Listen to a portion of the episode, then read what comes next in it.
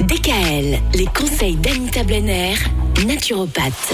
Anita, on s'intéresse tout au long de cette semaine aux antibiotiques naturels. On va parler aujourd'hui d'un antibiotique naturel contre les angines. Ça pourrait peut-être vous servir de manière quasi immédiate, là, vous qui nous écoutez. Alors, tout de suite en cas de début de picotement dans la gorge, mais tout de suite, hein, on fait un gargarisme avec de l'eau salée. C'est-à-dire qu'on va prendre une demi-cuillère de sel marin non raffiné dans un verre d'eau tiède on remue et on gargarise. Évidemment, on n'avale pas, on recrache tout ça, mais on fait pendant 3-4 minutes de gargarisme avec ce produit-là. Après, il y a la propolis.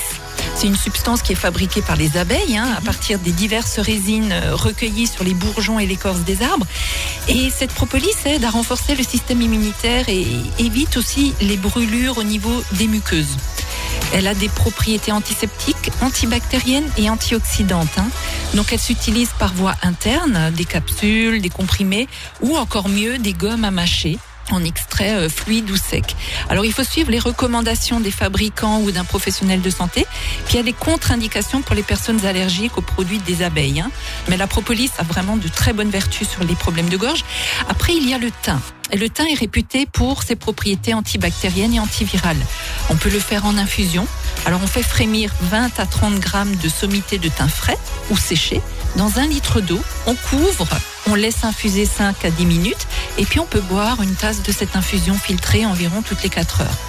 L'huile essentielle de thym est également très bonne. Et il y a le fameux cocktail miel et jus de citron hein, quand l'angine est, installée. Après, on peut ajouter le jus d'un demi-citron avec une petite cuillère à café de miel de thym dans de l'eau tiède.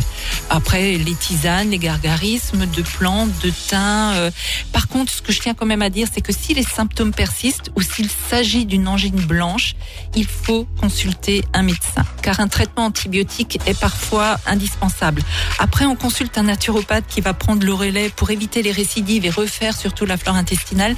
Mais il ne faut pas hésiter en cas d'angine blanche ou d'angine persistante à consulter un médecin et à faire un traitement antibiotique. Oui, parce qu'il va y avoir des sacrés effets secondaires aussi sur des angines mal soignées. Tout à fait. Demain, on va s'intéresser aux problèmes de peau. Anita, là aussi, il y a des antibiotiques naturels contre les problèmes de peau.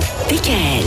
Retrouvez l'ensemble des conseils de DKL sur notre site internet et l'ensemble des plateformes de podcast.